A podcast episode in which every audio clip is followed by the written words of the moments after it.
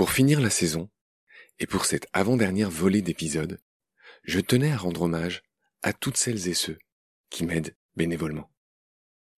Comme je l'ai déjà indiqué de nombreuses fois, Baleine sous Gravillon est très demandant en temps, et sans ces bénévoles, BSG ne serait pas ce qu'il est devenu aujourd'hui.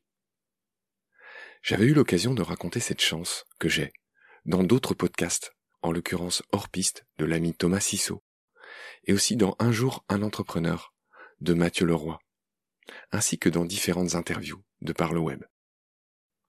Pour beaucoup de podcasteurs, produire un épisode est un exercice solitaire ou en tout petit comité. Pour ma part, après quelques mois de solitude, un premier ange m'est tombé du ciel.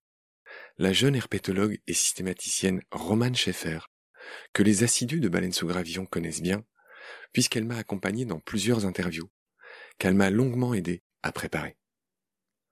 Elle m'a expliqué les bases du fonctionnement des réseaux sociaux et est devenue en peu de temps un infatigable bras droit à qui je voudrais redire toute ma gratitude maintenant qu'elle est repartie vers de nouvelles aventures. Qui sont ces baleineaux qui s'activent sous le gravillon? Ce premier épisode commence donc par Roman, alias Sistude.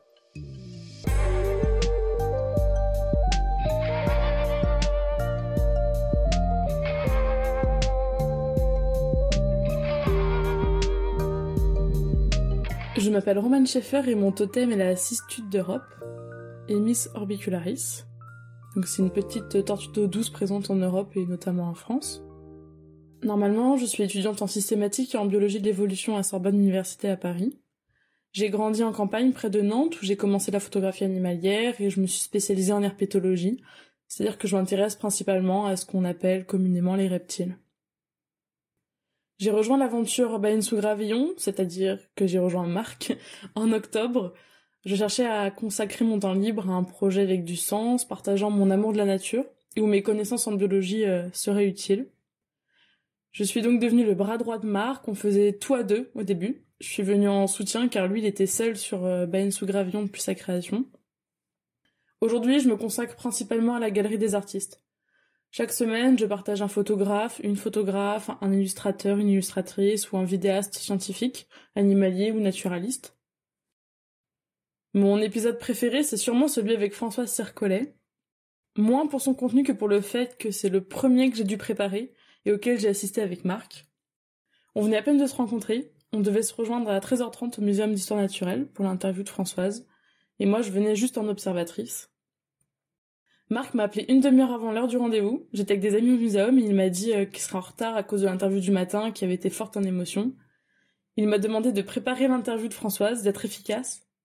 J'ai eu comme un petit coup de pression. Je n'avais jamais fait ça avant. L'interview s'est plutôt bien passée et hop, c'était parti. Euh, j'étais embarquée sur le navire Ben sous gravillon. La c'est une tortue d'eau douce qu'on peut retrouver en France si on a l'œil.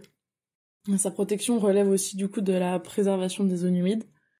Une étude de 2016 qui a été réalisée sur des études d'Europe en Camargue a montré qu'on retrouvait des populations d'algues qui se fixaient et se développaient sur les carapaces de cette espèce.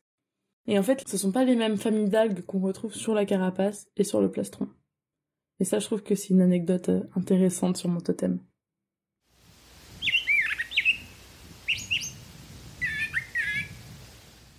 Bonjour à tous, moi c'est Ulysse et mon totem à baleine sous gravillon, c'est les polars. J'ai connu BSG grâce à Julie. Julie, c'est une étudiante dans le même master que moi en médiation scientifique à Marseille. Elle s'occupait de l'Instagram de l'association et un jour elle m'a contacté en me disant que Marc cherchait un peu en urgence un monteur pour réaliser une petite vidéo. Cette vidéo, avec Paul Watson, avait pour but de présenter les épisodes 17 et 18 de la saison 2, qui sont consacrés à Sea Shepherd. Et voilà comment a commencé mon engagement. Moi qui suis passionné de techniques audiovisuelles et qui ai toujours eu le goût de faire de l'associatif et de participer à rendre les sciences et la nature audibles au plus grand nombre, j'ai été séduit par le projet. Depuis, je suis membre du conseil d'administration de l'association BSG, je m'occupe du site internet baleinesougravillon.com et des petites pastilles de présentation vidéo. Mon animal totem, c'est l'épolard, qu'on connaît plus communément sous le nom d'orque. L'épolard a un peu une réputation de tueur. En anglais, on l'appelle killer whale littéralement la baleine tueuse. L'épolar n'est pas vraiment dangereux pour l'homme lorsqu'il est en milieu naturel. Les seuls morts répertoriés, c'est des dresseurs dans des parcs aquatiques. Ils sont dotés d'un redoutable système d'écolocalisation, un peu comme les chauves-souris, et ils ont plein de techniques de chasse vraiment exceptionnelles. Pour manger des phoques, par exemple, les épaulards créent en équipe une énorme vague pour les faire tomber à l'eau et les dévorer. Ils sont aussi capables de retourner les requins pour les paralyser comme des karatékas des océans, et d'utiliser leur vitesse et leur poids pour faire éclater les organes de leur proie ou adversaire. Une autre technique tout aussi impressionnante consiste à quasiment s'échouer sur la rive pour aller récupérer une proie comme les lions de mer. Les épaulards, en somme, sont un peu à l'image du reste du vivant, à la fois fragiles, car certaines populations locales sont menacées ou en voie de disparition, mais aussi puissantes et inspirantes, car il nous reste encore beaucoup à découvrir sur eux.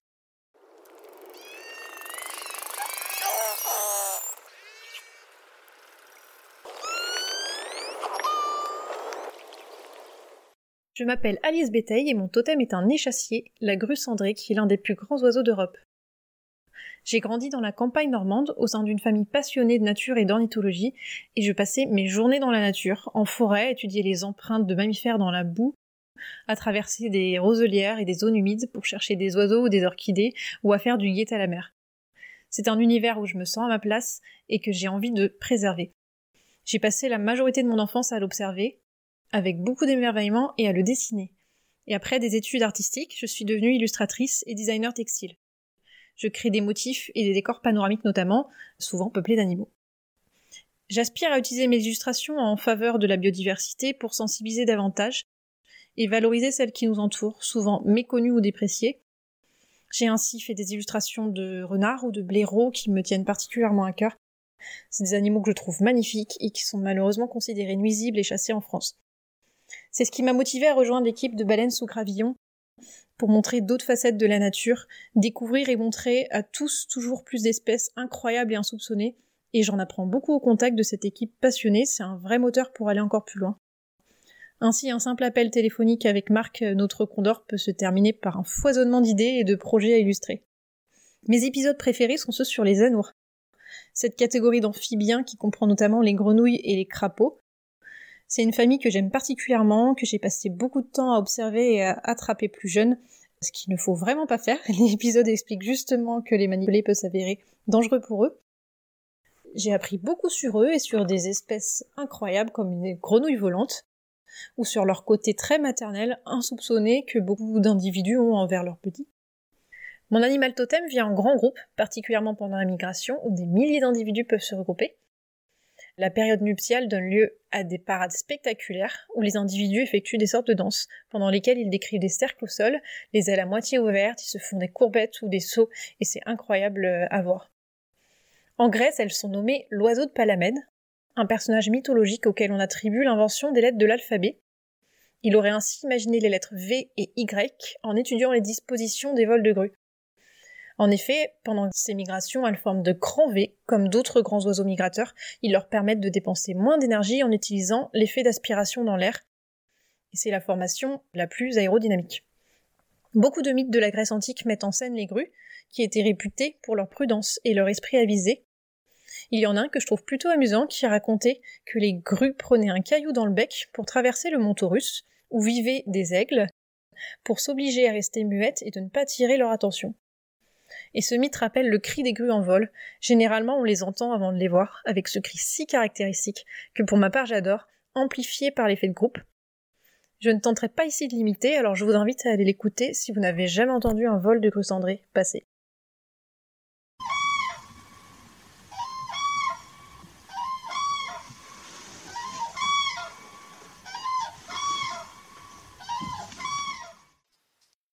Je m'appelle Louis Six Dugardin, et mon totem, c'est le Ticodrome échelette, qu'on appelle aussi l'oiseau papillon parce que ses battements d'ailes sont restreints dans leur amplitude et puis assez souples, donc ça donne un rendu final qui ressemble à un vol de papillon. C'est un oiseau qui est rupicole, donc qui vit en falaise, et qui fait partie des Ticodromidés. Il est le seul représentant de celle-ci. D'un point de vue un peu plus personnel, je suis étudiant en deuxième année de BTS Gestion et Protection de la Nature, assez dans l'Ordre, en Normandie, que la plus belle région du monde, en tout cas pour ceux qui y vivent. Et avant ça, j'ai fait une année de DUT génie biologique à Évreux, dans l'Eure, et encore avant ça, un bac S, donc euh, classique euh, SSVT. Sinon, du point de vue familial, je fais partie des familles nombreuses, puisque je suis le deuxième d'une famille de six enfants.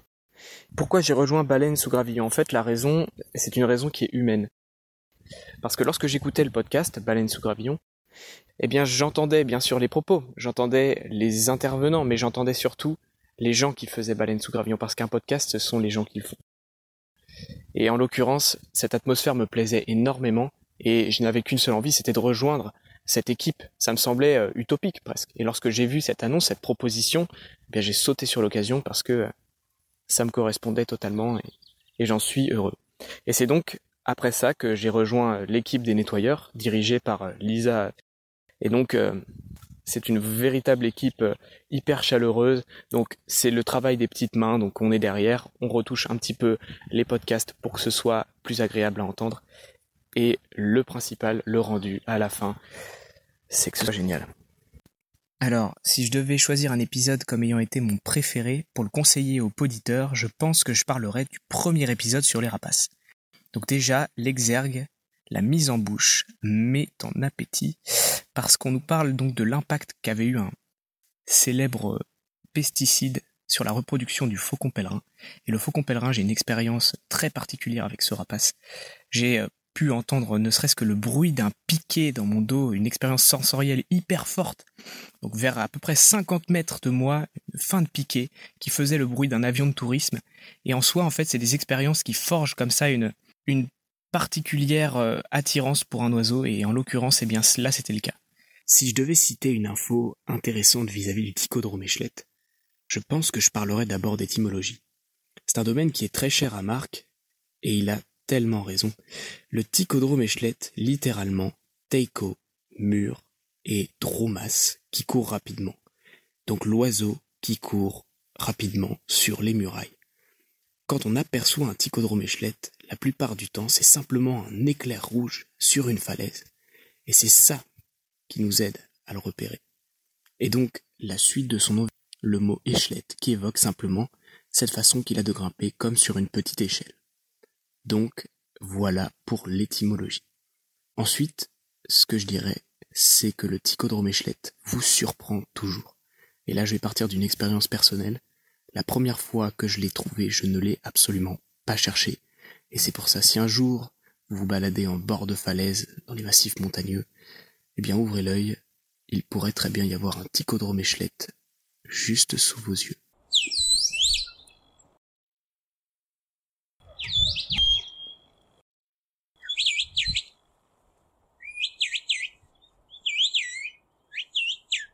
Je m'appelle Loane Raven et mon totem est la mésange bleue. J'ai 18 ans et je suis en première année de BTS Gestion et Protection de la Nature. Et ma particularité, c'est que je le fais en apprentissage. Donc j'alterne entre des périodes de cours au lycée Pommerit et des périodes où je travaille en tant qu'apprenti au service patrimoine naturel du département d'Ille-et-Vilaine. Donc j'ai toujours été intéressée par la nature et c'est pour ça que j'ai décidé de m'orienter vers ces études-là. Et je suis passionnée d'ornithologie, mais j'essaye aussi de m'intéresser un peu tous les autres taxons et découvrir euh, toute la nature qui nous entoure. Et à côté de ça, je pratique aussi la photographie animalière et le dessin naturaliste. J'ai choisi de rejoindre euh, l'équipe de Baleine sous Gravillon parce que d'abord je prenais beaucoup de plaisir à écouter les épisodes et j'avais envie de creuser un petit peu les sujets qui étaient évoqués. Donc j'ai vu qu'ils cherchaient des personnes pour euh, justement écrire des, petites communications sur le contenu des épisodes. Et je me suis dit voilà, c'était l'occasion euh, de découvrir un peu l'envers du décor aussi. Et donc mon rôle dans l'équipe, c'est principalement d'écrire des courts articles sur euh, les espèces évoquées dans l'épisode. Et je fais aussi partie du gang des nettoyeurs. Donc je suis chargée d'enlever les E dans les audios avant qu'ils soient diffusés. Mon épisode préféré, je dirais que c'est celui sur les chauves-souris, avec François Moutou. Parce que tout simplement j'ai appris énormément de choses. Je trouve qu'en plus d'enlever tous les idées reçues qu'on peut avoir sur ces chauves-souris, il apporte vraiment beaucoup d'informations euh, sur ces animaux qui sont assez mm, mal connus et peu plébiscités. Donc voilà, j'ai bien aimé cet épisode. Alors j'ai une petite info étonnante à partager sur euh, mon totem, la mésange bleue. Parce que les belles coiffes bleues des mâles. Elles émettent des ultraviolets. Bien sûr, nous, on peut pas les voir, mais les femelles, elles, elles les voient. Et donc ça leur permet de reconnaître les mâles. Je m'appelle Benoît Navarron, alias Kiwi, l'expat de la team Baleine sous Gravillon. J'ai rejoint ce groupe, je pense, mi-2020, car il représente ce que je suis, un grand amoureux de la nature et des curiosités qu'elle montre chaque jour. Ayant fait des études dans l'environnement et travaillant dans la protection des espèces, le savoir et l'éducation restent une clé très importante afin de mieux la comprendre et la respecter. J'essaie donc de déposer de l'autre bout du monde quelques petites graines de partage avec les réseaux sociaux qui entraînent, je l'espère, plus d'audience. Mon épisode préféré, les épisodes de Jean-Michel Bertrand sur le loup. J'adore le personnage et la voix pour mieux comprendre le loup, cet animal mal aimé par certains. Monsieur Marc, alias Condor, m'a totémisé le kiwi. Et oui, je suis un ornitho et je vis à l'autre bout du monde, la terre des reliques et non pas celle du milieu. Ces îles du Pacifique fascinantes et curieuses que représente la Nouvelle-Zélande. C'est ici que vit une famille d'oiseaux très rares et difficiles à voir, car ils sont actifs durant la nuit. Du coup, quand vous dormez, le petit kiwi sort de sa planque et écoute le podcast un peu avant vous. Et si je trouve un problème, je pousse mon cri. Ri, ri, ri. Je sais, il a un petit accent ce kiwi. Cela alerte le reste de la bande qui corrige au plus vite l'épisode avant le lever du soleil.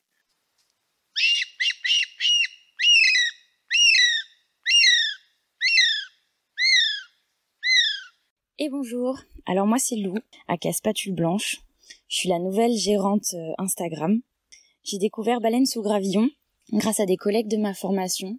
Je suis actuellement dans un BTS GPN, gestion protection nature, que j'effectue euh, dans le sud-ouest de la France.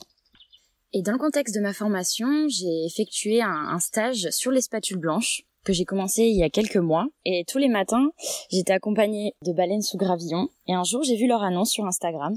Ils cherchaient des bénévoles pour les aider. Et donc, je me suis proposée et euh, j'ai bien fait parce que j'ai rencontré des gens super et qui me partagent leur savoir et leur passion.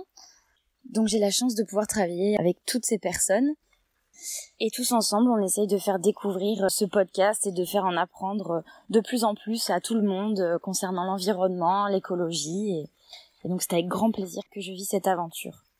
Donc quelques mots sur mon animal totem qui est la spatule blanche, ou Plata leucorodia pour son nom scientifique. Donc c'est un grand échassier qui appartient à l'ordre des pélécaniformes. Elle peut mesurer entre 80 et 90 cm et peser entre 1,7 et 2 kg.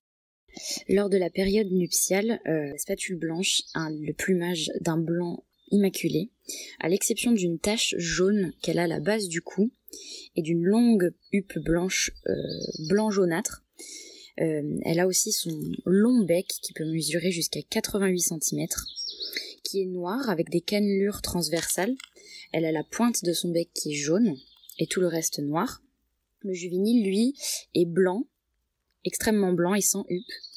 Euh, il a le bec rose avec le bout des ailes noires. Cet oiseau, lorsqu'il est en vol, vole avec le cou tendu, avec des battements d'ailes très rapides, alternés avec des courtes glissades planées. La spatule blanche est un oiseau grégaire qui niche en colonie dans des arbres ou arbustes de zones humides comme dans les marais, dans les estuaires, euh, dans les lagunes. Elle s'alimente euh, sur des vastes étendues d'eau, peu profondes, souvent en groupe, euh, quand la nourriture est abondante, et sa façon de pêcher est très particulière, due à son bec en forme de spatule. Donc l'oiseau avance, le bec à moitié dans l'eau, en effectuant un balayage latéral, donc de gauche à droite, ce qui crée en fait un tourbillon qui aspire toutes ses proies, donc mollusques, écrevisses, sangsues, la spatule blanche, euh, c'est un oiseau philopatrique, c'est-à-dire euh, qui se reproduit majoritairement sur son lieu de naissance. Donc à l'issue de la migration prénuptiale, les oiseaux s'accouplent. La femelle pond de 3 à 5 œufs euh, donc dans la période avril ou mai.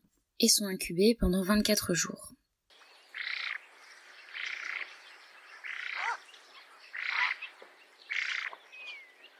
Les petits quittent le nid entre la sixième et la septième semaine et commencent à voler à la septième de semaine. Ils deviendront matures sexuellement qu'à l'âge de 3 ou 4 ans. Son espérance de vie à l'état sauvage est de 20 à 25 ans. Euh, la spatule blanche bénéficie d'une protection totale sur le territoire français depuis 1981. En France, elle est considérée comme vulnérable tant en période de nidification qu'en hiver et en migration.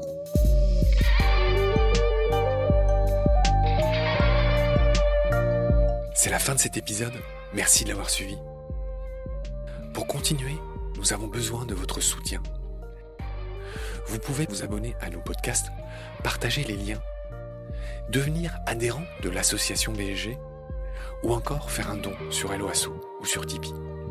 Grand merci par avance. Je remercie tous mes équipiers pour leur aide précieuse. Je vous retrouve bientôt pour de nouveaux épisodes. Et d'ici là, prenez soin de vous et de ce qu'il y a autour de vous. Merci. À bientôt.